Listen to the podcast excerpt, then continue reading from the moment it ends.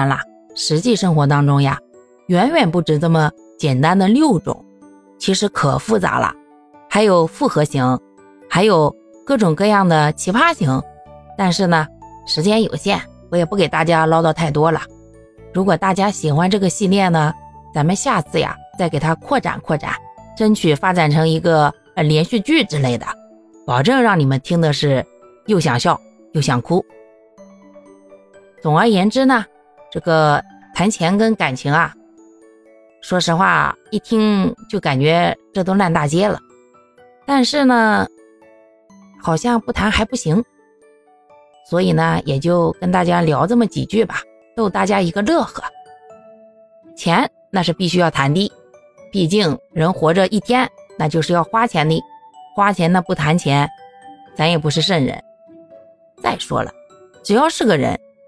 他就是圣人，他吃喝拉撒，他哪样不要花钱吗？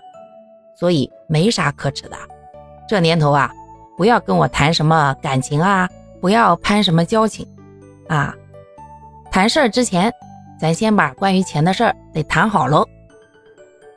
当然了，这人活着离了感情他也不行呀。毕竟，人跟动物最大的区别，那就是。人是灵长类嘛，人是有感情需要的嘛，要不然怎么茫茫人海那么多人，咱们一辈子最后一块生活的、经常接触的，总共就那么些个呢？那毕竟还有这种感情因素在里面嘛。虽然这东西看不见也摸不着，可是它就是存在呀。所以呢，感情这个东西啊。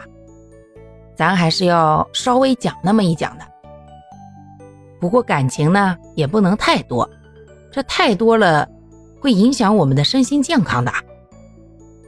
嗯，最后送给大家一句话哈：感情呢适当拥有，金钱嘛多多益善。